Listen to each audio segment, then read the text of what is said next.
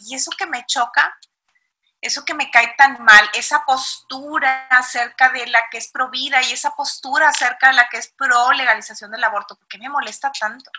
¿Qué tiene eso que ver conmigo? no eres para mí lo que tú decides hacer. Tú eres más que tus decisiones o más que tus maneras de ser. Y así como no me gusta juzgarlo de ti, no, tampoco me gustaría juzgarlo de un violador, tampoco me gustaría juzgarlo de una prostituta, de una proaborto.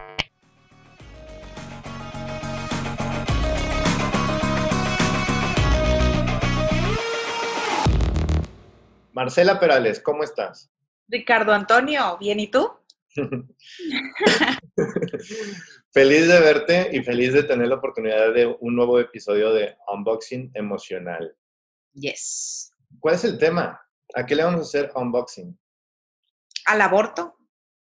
Al aborto y a esto que yo he escuchado que, como eh, yo escuché la semana pasada, no, no vi las noticias propiamente, este, no vi de qué se trataba hasta que el día de hoy tú me, bueno, ayer me mandaste, me mandaste esto de, lo que se trataba, este, pero, pero para mí era un, entonces están cambiando las leyes, o sea, como que ya había salido una ley y luego dieron para atrás esa ley, entonces ya me quedó claro que no era eso, este, pero sí, la semana pasada fue como mucho revuelo en las redes, en las redes sociales, lo que yo veía acerca de, este, ganó, ganó Provida, por ejemplo, ganó la vida, este, y me, yo me había quedado con esa idea, ¿no? De que, de que la, las, leyes habían cambiado y ya me di cuenta que las leyes no cambiaron.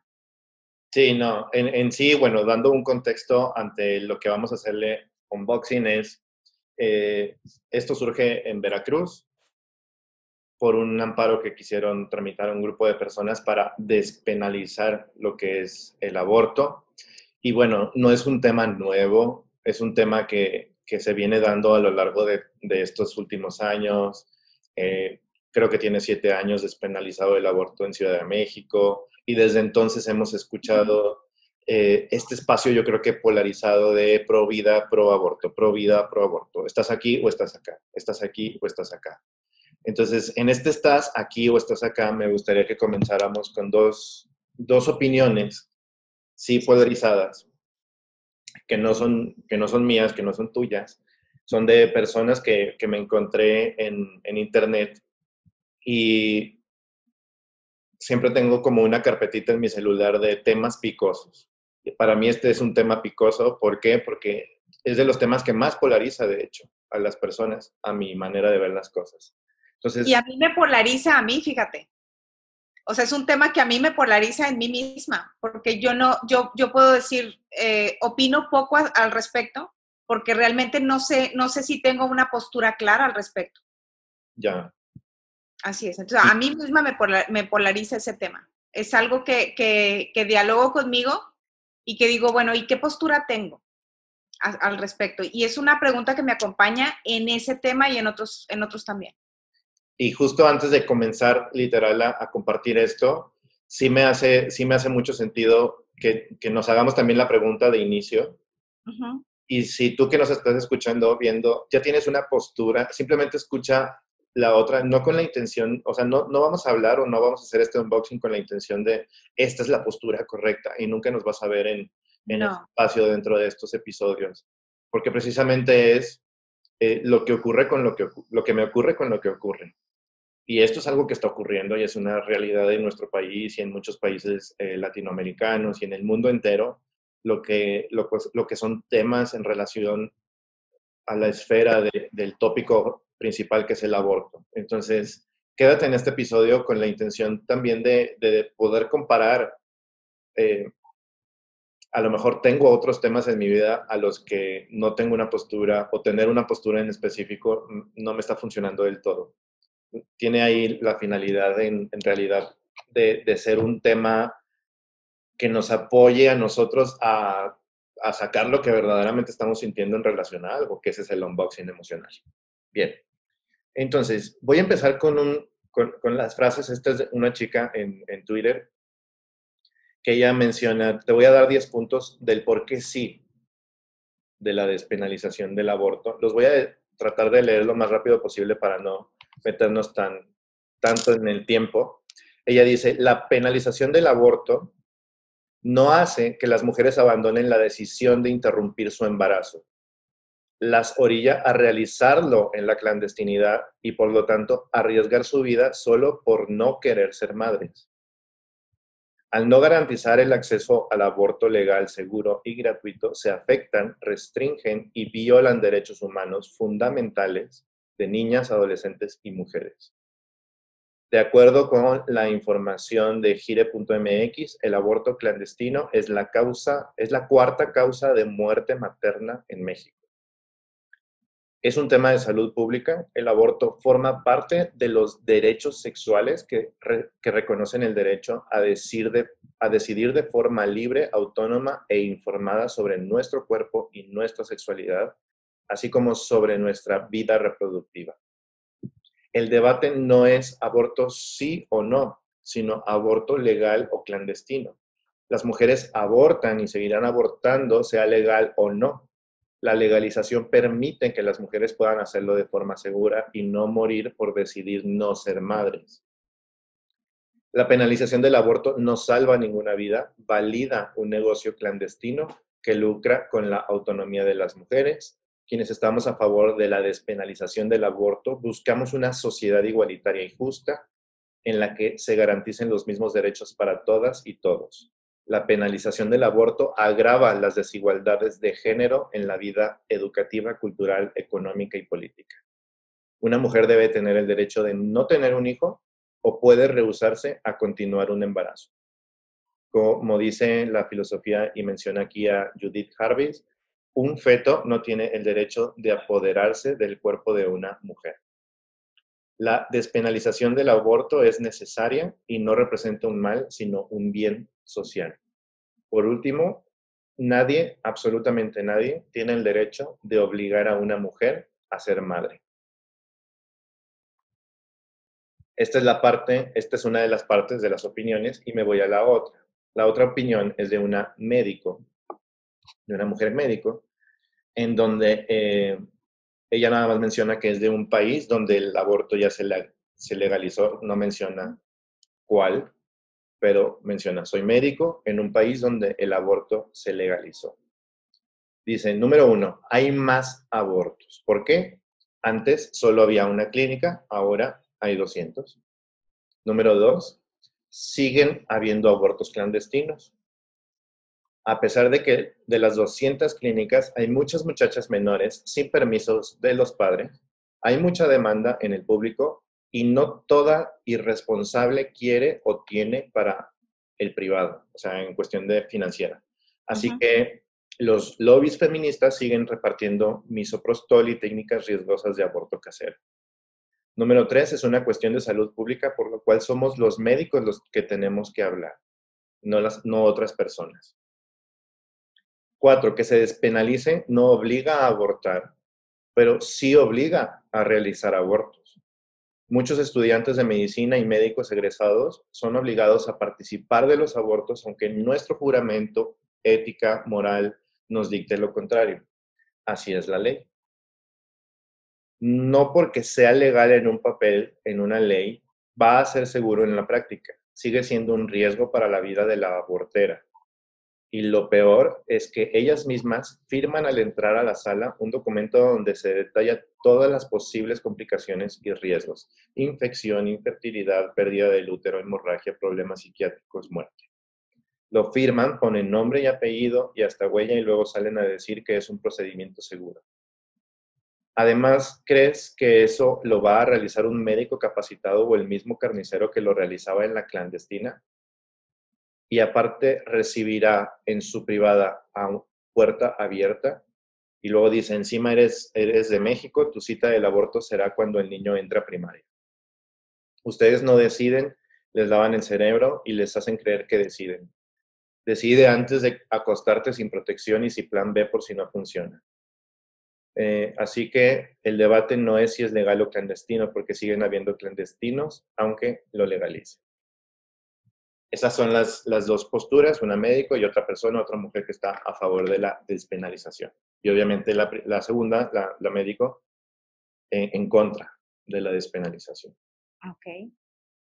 Bien. ¿Qué ocurre con lo que, qué te ocurre con lo que ocurre, Marcia? Surgen mis dos posturas. Surgen mis dos posturas. Eh, escucho y sabes que eh, ahorita lo que puedo percibir en mí es, es una emoción que tiene que ver con, con, con, la ira, con la rabia. Escuchando, escuchando ambas posturas, ¿eh? o sea, no, no, nada más una o la otra. Eh, si bien no, no, no estoy como, como clara o sea, en, en, esto, en, en mí, hay ciertas como, hay ciertas como ideas que sí tengo, ahí sí tengo claridad, y va más allá de, eh, de una cuestión moral, de, de si está, de, de, moralizar este tema, si está bien o está mal. En mi, en mi creencia biológica, no religiosa, no en una creencia moral, sino en mi creencia biológica, eh, por llamarla de alguna manera. Hay vida o existe la vida desde que, desde que surge la concepción. Entonces, para mí, el aborto es igual a matar a alguien. Para mí, el aborto es un asesinato. ¿Ok? Entonces, y es un asesinato de una persona que no se puede defender, evidentemente. Entonces, eh, entiendo, entiendo, eh, por ejemplo, esto que dice la, chica de decir, que, que, está, es pro, ¿no? La legalización del aborto o la despenalización del aborto. Este, que una cosa es ser pro aborto y otra cosa es ser pro despenalización del aborto. Eso también, eso también me gustaría como hacer la diferencia. Una cosa es decir, soy pro aborto, ¿ok? Que soy pro despenalización del aborto. Entonces, también he escuchado estas posturas y me parecen también, este, creo que, que, que se confunde eso, ¿ok? Porque hay, hay personas que dicen, yo no lo haría, o yo creo que no lo haría, pero también no me gustaría que una mujer que sí lo hace vaya a dar a prisión. ¿Ok? Este, entonces, eh, creo que esto de, de, por ejemplo, el derecho sobre mi cuerpo, yo creo que ahí sería, sería bastante oportuno para mí mencionar esto. Este, no, la persona yo creo que no decide sobre su cuerpo, eh, decide sobre el cuerpo de alguien más, que ya tiene una vida propia. Entonces, creo que, no, que, una mujer que decide abortar no está decidiendo sobre su cuerpo, sino ya sobre el cuerpo de alguien más. Eh, entonces, bueno, eh, creo que, que, muy válido. Evidentemente, nadie puede obligar a una mujer a ser madre. No se puede obligar a alguien a tener un hijo, claro que no. Entonces, y, creo que eso es totalmente, este, pues válido, ¿no? El, el, para mí, el, decir, oye, pues nada, a mí nadie me obligó a tener hijos. Yo lo veo también, a mí me, me, surge también cuando, cuando me topo con este tipo de temas, eh, que mandan a las personas como, o que forzan a la opinión pública a tomar un partido en específico. Claro. A ser pro esto o pro lo otro, independientemente del tema del aborto o no. Eh, puedes poner mil temas picosos o mil temas polarizantes. A mí lo que siempre me surge en este tipo de temas es, la, ¿por, qué, ¿por qué es necesario tomar un partido?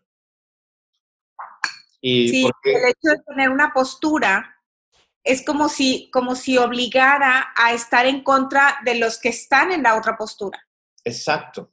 Y es cuando tomo una postura o cuando yo menciono tal cosa, el otro espacio diferente, el otro espacio que está en el otro lado, en el otro polo, pues viene a, atacar algo que acabo de elegir, ¿no? Y si estoy en esta, eh, me estoy en contra de la otra.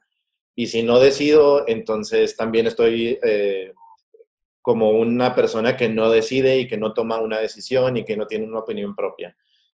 Creo yo que ante estas luchas o ante, ante estas peleas que muchas veces surgen en miles de temas, este tema del aborto obviamente es uno, eh, vienen estereotipos, viene moral, viene religión, viene ciencia y es como si todo lo metiéramos a una licuadora y fuera y formara parte de y pues a final de cuentas a mí me da coraje que, que en esta pelea absurda no hay una solución. No hay, no, no hay beneficiados. Eh, no, y, yo no creo que la haya, ¿eh? yo no creo que haya propiamente una solución. Creo que habrá, espero yo, un entendimiento entre, entre ambas partes o entre ambas posturas, sin que una postura sea la correcta y la otra la incorrecta. Sí. No, más bien que haya como esa, esa comprensión, esa compasión, ese, ese apertura, vaya. Me, acabas de dar con, la clave para mí, sería compasión. El, el, espacio, por ejemplo, de... Siento yo que en esta, misma, en, en esta misma discusión, que no le llamaría yo conversación, sino es una discusión y un poner las posturas y a favor o en contra, no una conversación todavía. Me gusta que, que menciones la palabra compasión porque creo que es la compasión la que permite una conversación y que permite que estos temas tan polarizantes puedan tener, no sé si decirles un punto medio o no, más sí un espacio de posibilidades, un espacio de comprender y un espacio de coexistencia. Ahora, siento, siento este coraje en el sentido de decir, ¿y en qué momento vamos a hablar mm, de la mujer después de abortar? En, todo en, todas aquellas situaciones que, está que, que le están pasando eh, ante el hecho que ya, fue un, ya es un hecho, no puede regresarse, eh, en qué momento le estamos dando como este cobijo y esta escucha o este espacio de, de, de aceptación necesario para que una persona pueda, pueda sentirse parte. Y en el previo también, en qué momento les dimos el espacio de ser escuchadas de ser atendidas, no nada más médicamente, como sería, por ejemplo, directamente el, aborto, sino previamente el acompañamiento. Es decir, todo este proceso que lleva a una mujer a decidir, como bien lo dices tú, a, decidir la muerte de otro ser humano. Así es. ¿Qué pasó antes? O mejor dicho, ¿qué no pasó?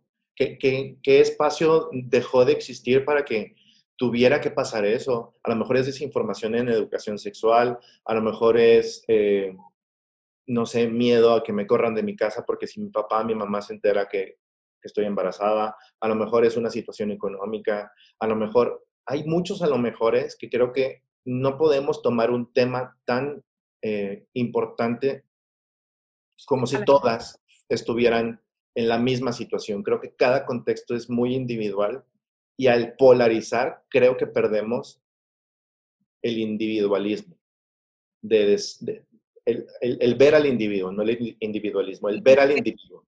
El ver al ser humano. El ver al ser humano. El ver al ser humano como un ser humano.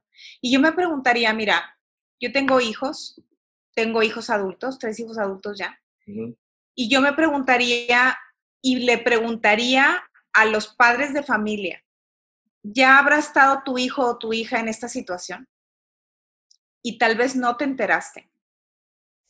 Posiblemente tu hija recurrió al aborto sin que tú te enteraras. Posiblemente tu hijo eh, embarazó a una chica y esa chica por falta de apoyo de tu hijo o porque ambos lo decidieron, habrá abortado. Yo me lo pregunto. Yo, yo he estado en esta, en esta pregunta posiblemente hayan pasado por una situación así y a lo mejor yo no me enteré. Entonces es, fácil a veces decir, ah, bueno, sí, yo juzgo a la hija de no sé quién, o a la que me enteré, o a la que viene el periódico, o a la que salió en la televisión, o a estas chicas que están eh, de pronto con pancartas y todo esto. Sin embargo, yo no he estado en la situación. Yo no he estado en esa situación como mujer de decir, eh, caray, estoy embarazada y no quería estar embarazada. Y tampoco he estado en la situación como madre de una joven o como suegra de una joven que no quiere tener un hijo. Entonces, ya, ya ponerme en ese, en ese espacio, digo, ¿y qué pasaría? ¿Y qué pasaría si yo fui abusada? ¿Qué pasaría si de pronto mi hija fue abusada? Y resulta embarazada. Ay, caray, ya ponerme en ese espacio porque tengo a mis hijos y los tengo en una edad adulta, digo, qué fuerte. O sea, ya, ya eso mueve también algo en mí dentro. una emoción distinta. No sé qué decidiría, porque no he estado ahí. Pero el ponerme a pensar en el no sé qué decidiría y el sentir algo aquí, porque lo estoy sintiendo inclusive ahorita que lo estoy expresando, sentir algo acá, alguna emoción, me hace conectar de una manera distinta. O sea, primero me hace estar atenta a qué pasa conmigo cuando lo pienso y solamente lo estoy pensando en esta posibilidad de, de, de situación. Y eso me hace conectar de una manera totalmente distinta con quienes sí lo han vivido. ¿Qué tiene que vivir una mujer? O, como tú dijiste, que no tuvo que haber vivido antes como para tomar una decisión así. Sí. Creo que una, una pequeña parte nada más es una, por ejemplo, conciencia sobre la vida. O sea, estás consciente como mujer que tienes la, la capacidad de darle vida a otro ser humano como mujer y como hombre. Yo hablo como mujer tienes, estás consciente de que tienes la capacidad y que tu decisión de tener una relación sexual con un hombre eh, te trae la posibilidad de generar una nueva vida y de darle importancia y el respeto a esa vida, que tanto yo, que inclusive tiene que ver con la conciencia y el respeto sobre la propia vida, no solamente sobre el cuerpo, sino sobre la, o sea, la vida en sí misma.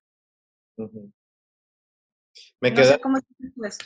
Sí, me queda también esta, esta sensación de, creo yo que mm, muchos de los conflictos actuales, extrapolando otra vez el tema, vienen del decirnos a nosotros mismos un yo nunca, yo siempre, yo jamás,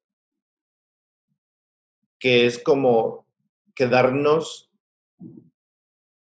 vaya, inmóviles, como si, como si no tuviéramos la posibilidad de cambiar o la posibilidad de transformarnos y la posibilidad de transformar nuestro pensamiento, nuestra manera de ser, como si ya está, esta es mi opinión y esta es mi manera de, de hacer las cosas y punto. Frente al tema del aborto, creo yo, como, como lo acabas de expresar, es, bueno, ¿y si estuviera yo en esa situación? Y si yo tuviera a alguna de mis sobrinas, a alguna de las personas que amo en una situación así, en, en donde pondría este mismo tema. En el, en el Provida, que, que sí defiende la vida de, de un ser humano no nacido, sin embargo ataca a la vida de una persona que tomó una decisión y de, lo, y de aquellos que lo apoyan alrededor o de un eh, pro legalización o pro aborto que está en contra de la vida de un ser humano no nacido. Es, es, bastante, bastante cuestionable para mí que estos temas los pongamos en cajones inmóviles. De esto está mal y esto está bien. Claro. Y, te, puedo, te puedo decir, hoy, hoy mi manera de, de, analizar este tema, de abordar este tema, es totalmente distinto a la forma que yo pude haber tenido hace 10 años, hace 15 o hace 20. O sea, hace 20 años yo era un, esto no se debe de hacer, el aborto está mal, eh, el, condenar, más allá de juzgar, condenar a una mujer que lo haya hecho de manera voluntaria, este, y creo que, que con, el, con el paso de, de, no nada más del tiempo, sino de, de, ir trabajando en ciertos procesos sobre mí misma, en ir reflexionando, en irme conociendo más inclusive, hoy puedo, hoy puedo abordar este tema desde, no sé, desde, desde un espacio, desde un lugar distinto en mí, desde un lugar distinto en mí. No puedo decir, oye, ¿sabes que sí, sí lo haría, no lo haría? No lo sé, creo que, que, que entra en un gran espacio de, no lo sé, pero, pero si alguien lo hace y si alguien me lo comparte, me gustaría escucharla y, escucharlo, porque, porque también me ha, me ha, tocado conversar con algún muchacho, por ejemplo, con algún señor joven, etcétera, desde el dolor de eh, mi pareja decidió esto. Sí. Y no me hubiera gustado. Y la apoyé porque era su decisión. Entonces, la tuve que llevar a que, a que perdiera nuestro bebé. y desde ese dolor, ¿no? Este, y pues, y pues bueno, hoy lo puedo escuchar, eh, puedo acompañar desde ahí también, desde, desde el no está bien, no está mal, pero cómo, cómo, cómo se lo vive la persona. Más allá del cuerpo, cómo se lo vive, cómo, se lo, cómo, cómo lo piensa, cómo lo siente. ¿Qué trascendencia va a tener esto para su vida? ¿Qué trascendencia está teniendo ya en, el, en, en, la persona y en la sociedad también? Yo creo que es un tema bien trascendente también como sociedad. Sí, y, y hacia eso voy. Creo que lo que está sucediendo en mí en este momento es la falta de compasión o la falta de escucha, creo que nos lleva a un espacio de vivir en una sociedad de muchos, deja tus juicios porque juicios siempre tenemos o interpretaciones siempre tenemos, sino de condenaciones. Sí. Y la condenación que no perdona, ¿sabes? Es como un, oye, pues es que yo ya hice eso, o ya pasé por tal cosa, ya lo hice, ya es un hecho y que la sociedad juzguemos a las personas por algo que ya hicieron y de lo cual quizás están arrepentidas o quizás no, y que desde ese espacio, digamos, ya no es válida tu palabra, ya no es válida eh, el hecho de que tú estés, no sé, como parte de esta sociedad. Creo que, creo que es lo que me, me, llevan no nada más al coraje al hacer el unboxing de esto, sino también a la tristeza, a, a, la tristeza de la falta de compasión que tenemos como sociedad frente a un tema que está aquí, o sea, que lo vemos diario y que si nos vamos a los números, pues cuántos abortos no hay al día, clandestinos o no. Me, me pongo en el mismo tema de decir cómo tratamos a las personas que están presas por un asesinato, como son los malos, como son los desagradables, son los que tienen que estar encerrados, son los que ya no pertenecen aquí, son los que tienen que ser castigados. Me pongo también en el espacio de aquellas personas que tomaron decisiones negativas para otros y, y, y por ese mismo espacio ya no son parte de la humanidad. Y sí, sí son parte. Existe... son parte de nuestra propia humanidad. Sí, y, y, ahí es donde, hacia donde quiero que, que, veamos que, vaya, también tengo toda mi parte oscura yo como ser humano. Sí, hay una, hay, definitivamente el ser humano, eh, cada uno tenemos nuestras propias sombras, conocidas o no conocidas. Y yo creo que estos temas, precisamente estos temas que nos hacen como reflexionar, a quienes nos hacen reflexionar, porque hay otros que no, que no quieren o no están listos para ver. Eh, sin embargo, creo que nos enfrentan con nuestras propias sombras. Con el espacio, por ejemplo, ahorita tú hablabas de un asesinato y, y, y en, eh, cuando recién empezamos a compartir este, este unboxing y lo que nos pasa a ti y a mí con este tema precisamente, y que te decía yo, para mí es legalizar el aborto, es como legalizar el asesinato. Sin embargo, yo nunca he matado a alguien, pero no sé si lo haría. Uh -huh. Si mi vida está en peligro, yo no sé si mataría a alguien. Si la vida de uno de mis hijos está en peligro, de un ser querido para mí está en peligro, yo no sé si mataría a alguien. Sí. Entonces ahí es donde entra él, bueno, ¿y debería yo estar en prisión porque maté en defensa propia? ¿Porque asesiné a alguien en defensa propia? cuántas personas que ahorita están en prisión lo hicieron así y habrá otros muchos que no, que simplemente por, por inconsciencia o por X motivo, ¿no? Pero no he estado ahí. Entonces creo que este tema precisamente del aborto nos enfrenta con esta parte, con esta parte sombría de, de, de los seres humanos, que inclusive yo creo que como sociedad hemos provocado el estar acá. Mm. Y hay más abortos hoy en día si hay más, más, mujeres que deciden el aborto como sociedad, ¿qué hemos hecho y qué hemos dejado de hacer? Más allá de, de, de, condenar, más allá de tomar una postura, bueno, y como sociedad, ¿qué hemos hecho para que este fenómeno se esté, se esté presentando cada vez más en las muchachas y en los jóvenes en general? O sea, en, en una persona que está en edad reproductiva. ¿qué, ¿qué hemos hecho? ¿Qué hemos hecho con las mamás o con las mujeres que han tenido hijos y se han quedado solas, por ejemplo? ¿Cómo se les ha, eh, más allá del juicio, cómo se les ha condenado? ¿Se les ha apoyado o no se les ha apoyado? ¿Qué tanta educación se, les se, nos, se nos está dando como sociedad acerca de esto? Y sabes que no creo que sea cuestión de educación sexual. No. Creo que tiene que ver con más con educación emocional, con, con la capacidad que tengo yo de crear un contexto emocional en donde pueda o me permita habitar la compasión. Porque al habitar, creo yo, la compasión, puedo habilitar estos espacios como si fueran switches de escucha, de conexión, de cercanía con, las, las, otras personas, porque en todas las personas existe el espacio de dolor, existe el espacio de frustración, existe el espacio de duda, de incógnita, de estará, estaré haciendo bien, estaré haciendo mal.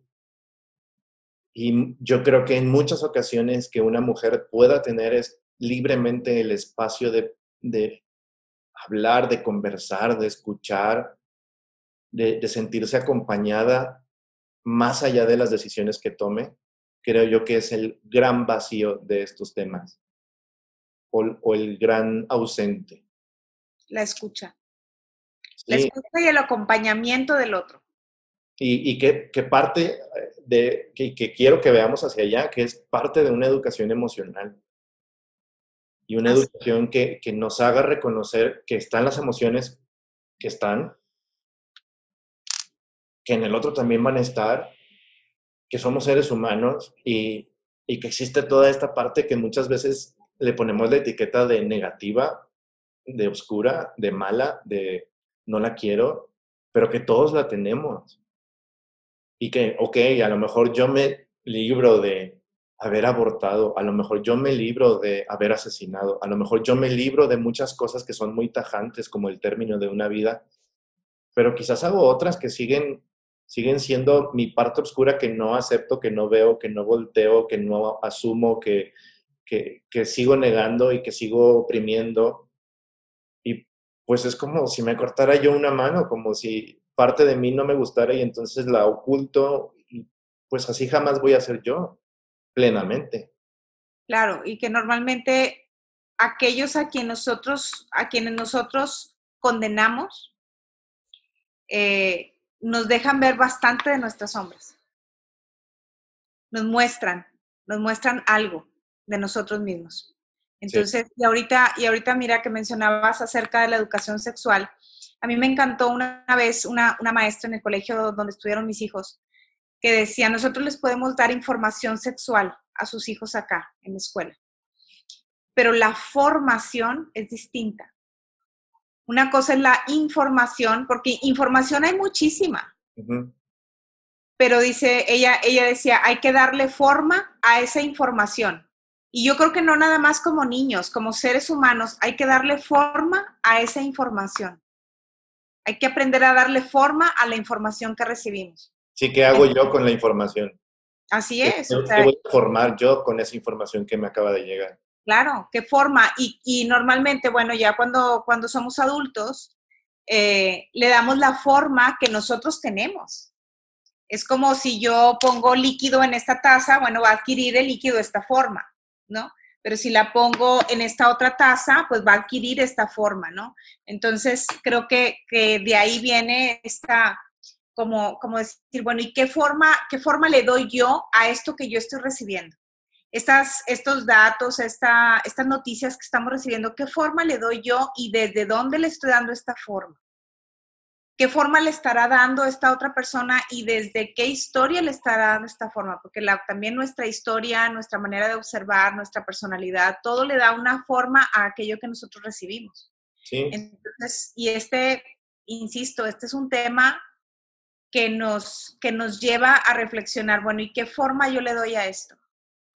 a mí me lleva mucho a reflexionar en esto. ¿Qué forma yo le estoy dando?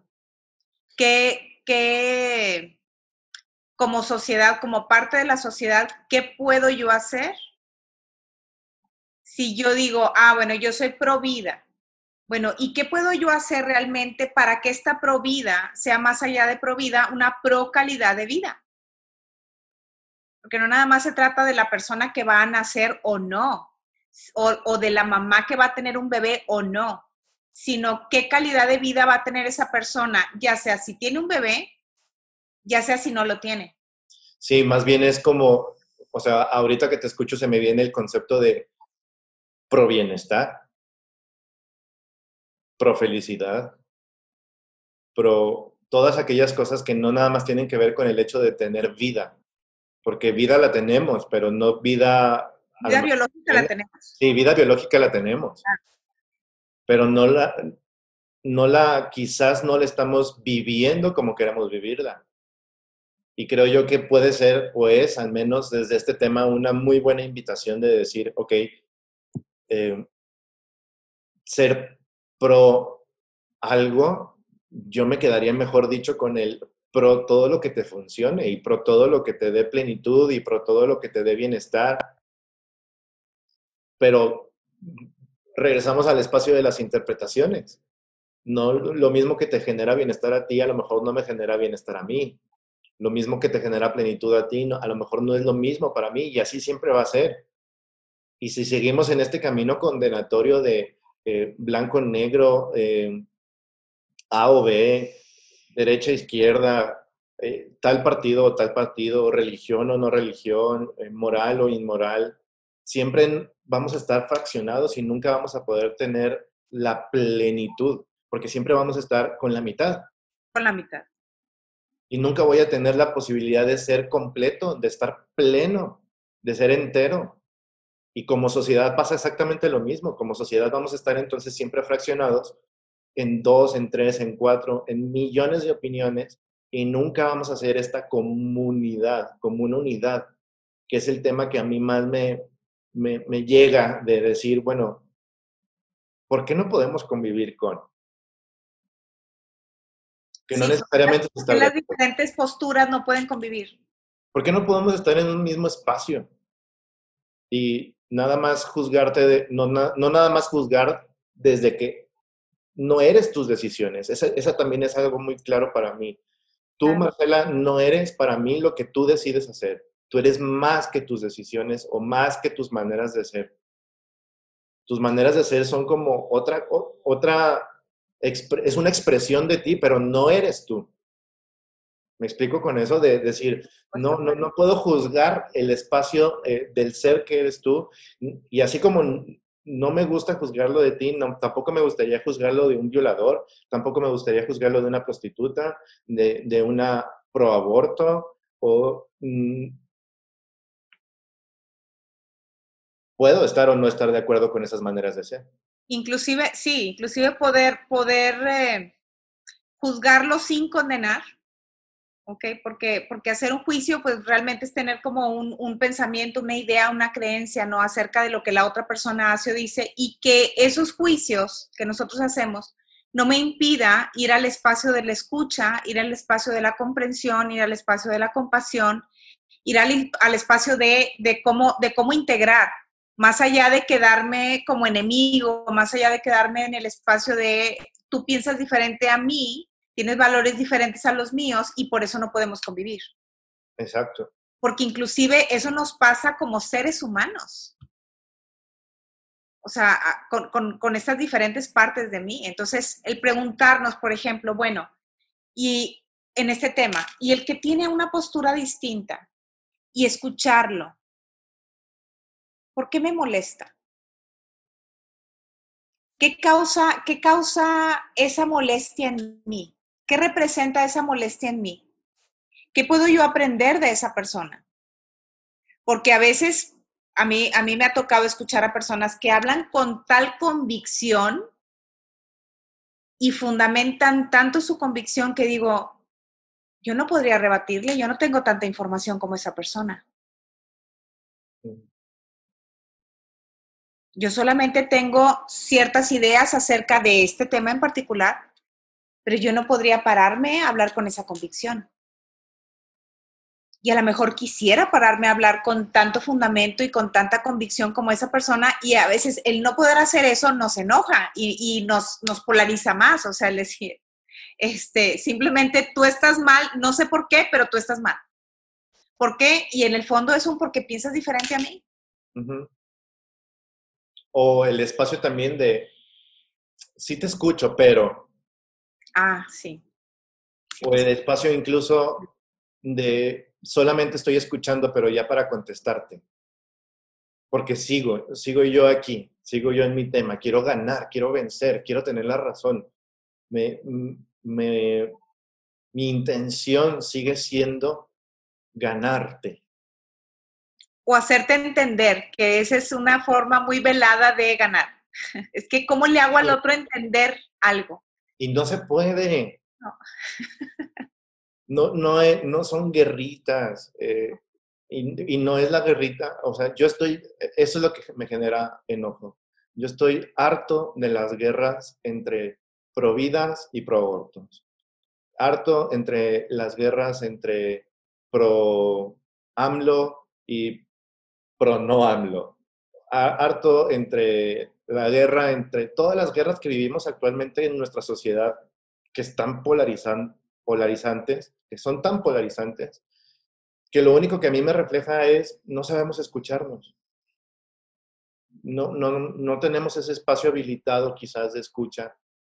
Y yo diría que ahí está uno de, de los posibles caminos, el camino de habilitar nuestro estilo, un estilo de escucha que permita la conversación, que permita la existencia del otro, que también era de lo que hablábamos en el capítulo pasado, creo yo que está ahí eh, un posible camino, si es que hay un camino. Yo creo que hay muchísimos, pero el que veo yo es ese.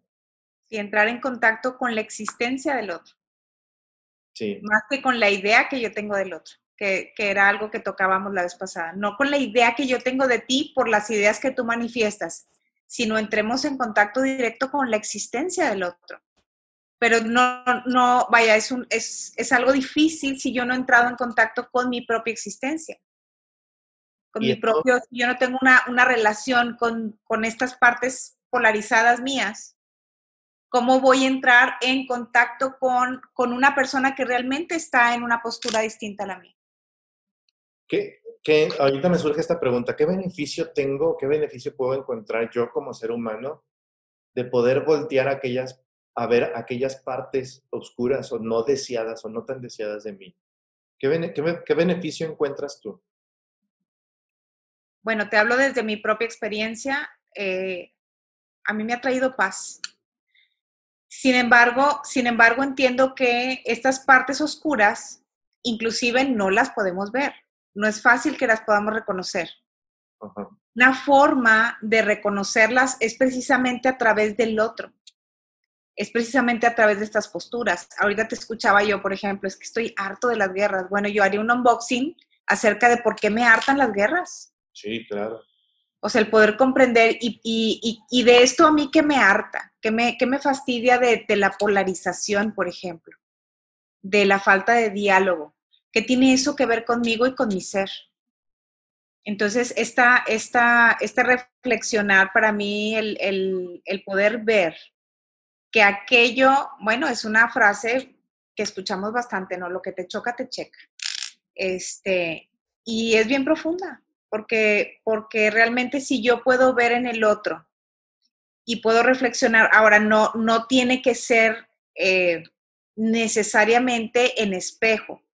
Por ejemplo, he escuchado personas decir, cuando un hombre eh, le, molesta mucho un homosexual es porque tiene un homosexual reprimido. Es que cuando un hombre critica estas marchas gays es porque a esa persona le gustaría y no necesariamente es lo que representa para mí. Es decir, si yo soy una persona que vive reprimido de emociones, de actitudes, etcétera, de deseos, de anhelos, y yo veo una persona que se manifiesta libremente, no necesariamente con su sexualidad, en cualquier ámbito. Entonces, esa libertad va a venir a tocar con mi represión. Es decir, me va, me va a recordar que yo he vivido reprimido o reprimida en algunos aspectos de mí y veo al otro libremente este, manifestándose. Entonces, no necesariamente que yo sea homosexual si yo critico a los homosexuales, sino más bien me viene a manifestar una represión. Entonces, hay que, hay que también saberlo entender. Pero, pero sí, yo creo que el, el espacio de la reflexión y decir, bueno, ¿y eso que me choca? eso que me cae tan mal, esa postura acerca de la que es pro vida y esa postura acerca de la que es pro legalización del aborto, ¿por qué me molesta tanto? ¿Qué tiene eso que ver conmigo? Yo creo que, que, acabas de dar con el espacio clave de esto, que es primero permitirlo para poder reflexionarlo. Primero, primero abrir la puerta para que pueda entrar un espacio de reflexión, escucharlo y, y, de ahí fluir hacia, hacia donde podamos fluir. Y creo que son habilidades que se pueden aprender. Es correcto. Y hacia allá... Las hemos aprendido. ¿Mande? Tú y yo las hemos aprendido. Sí, hacia, habilidades, claro. hacia allá es donde quiero que, que, podamos ver las personas. No somos, no somos eh, un, no somos como, ¿cómo se llama? No estamos hechos de entrada tal cual. Podemos modificar muchas cosas y las partes que podemos modificar en nuestras maneras de ser, en las habilidades que adquirimos a lo largo de nuestra vida, son, son aquellas cosas que nos hacen expandirnos como seres humanos no, somos inmóviles, somos un, un, tenemos esta característica de, de expansión, de poder movernos del lugar en donde estamos, de poder aprender habilidades nuevas y de poder expresar las cosas de una forma distinta, así como tú lo has dicho, Marce, tú lo has hecho, yo lo he hecho. Hay cosas oscuras de mí que igual y he podido lograr ver, hay otras cosas que quizás ni siquiera sé que están ahí, que no he visto y que a lo mejor alguien más si las ve, igual yo creo que tú, pero es cuestión de, de poder entrar a estos espacios que son espacios de aprendizaje, a final de cuentas. Totalmente, sí. Seguimos aprendiendo. Son, son espacios a los que incluso a ti que nos escuchas o nos ves, te invito a que tomes. Y te invito a que, que, que si hay temas que quizás en tu vida no están eh, del todo claros o no están del todo escuchados o no están del todo aceptados, pues puedas ponerte en contacto. Quizás a lo mejor no estás en el espacio o en el contexto más adecuado para poder expresar algo de lo que sientes, alguna emoción o alguna manera de pensar que quizás estás sintiendo que es que podría ser condenado por, bueno, creo yo que es un momento o es un buen espacio y es una muy buena intención de, estos episodios, que tú puedas tomarte el espacio junto con nosotros, ya sea con Marcela o conmigo. Es un espacio que me gusta llamarlo así, libre de condenaciones. Y que, y que podamos explorar y que podamos reflexionar juntos. Y digo, te meto también en esto porque sé que lo haces, pero igual claro. claro, claro, totalmente, totalmente. Digo, ambos estamos en servicio de otros seres humanos. Es un espacio que yo disfruto mucho, me encanta conectar con otras personas y eh, escuchar, escuchar. Y, y, yo creo que cuando a veces eh, escuchamos algún tema, escuchamos alguna historia y surge en nosotros una inquietud, y esa inquietud es la que nos lleva a veces, y esa inquietud a veces va creciendo y nos lleva a buscar ayuda, y nos lleva a buscar un poquito más, y nos lleva a buscar otros espacios de, que me lleven a reflexionar acerca de esta inquietud que no, a veces ni siquiera la podemos describir, solamente sabemos que es una inquietud, algo que nos está moviendo hacia una búsqueda. Y muchos llegamos a vivir algún proceso o muchos llegamos a pedir ayuda este, por estas inquietudes y es maravilloso. Sí, siéntanse en la libertad de poder pedir esa ayuda en este tipo de espacios, de poder contactarnos ya sea en privado o en público. Voy a dejar los datos de Marce, voy a dejar mis datos, los datos de chulerías como tal. Siéntate en la libertad de poder explorar y reflexionar en un espacio en donde no necesariamente vas a encontrar las respuestas, pero sí vas a encontrar un espacio de escucha, de conversación, de reflexión y de posible acompañamiento. Y de un posible acompañamiento, así es. Dependiendo lo que la persona decide. Así es. Muchas gracias, Marce, por abrir este espacio. Muchas gracias a ti y gracias a todos por estar acá. Gracias a todos por escucharnos o por vernos, sea desde donde sea, desde el medio o canal que nos estés viendo. Gracias a ti por, por estar hasta este espacio, hasta este minuto, terminar el video juntos. Nos vemos próximo martes,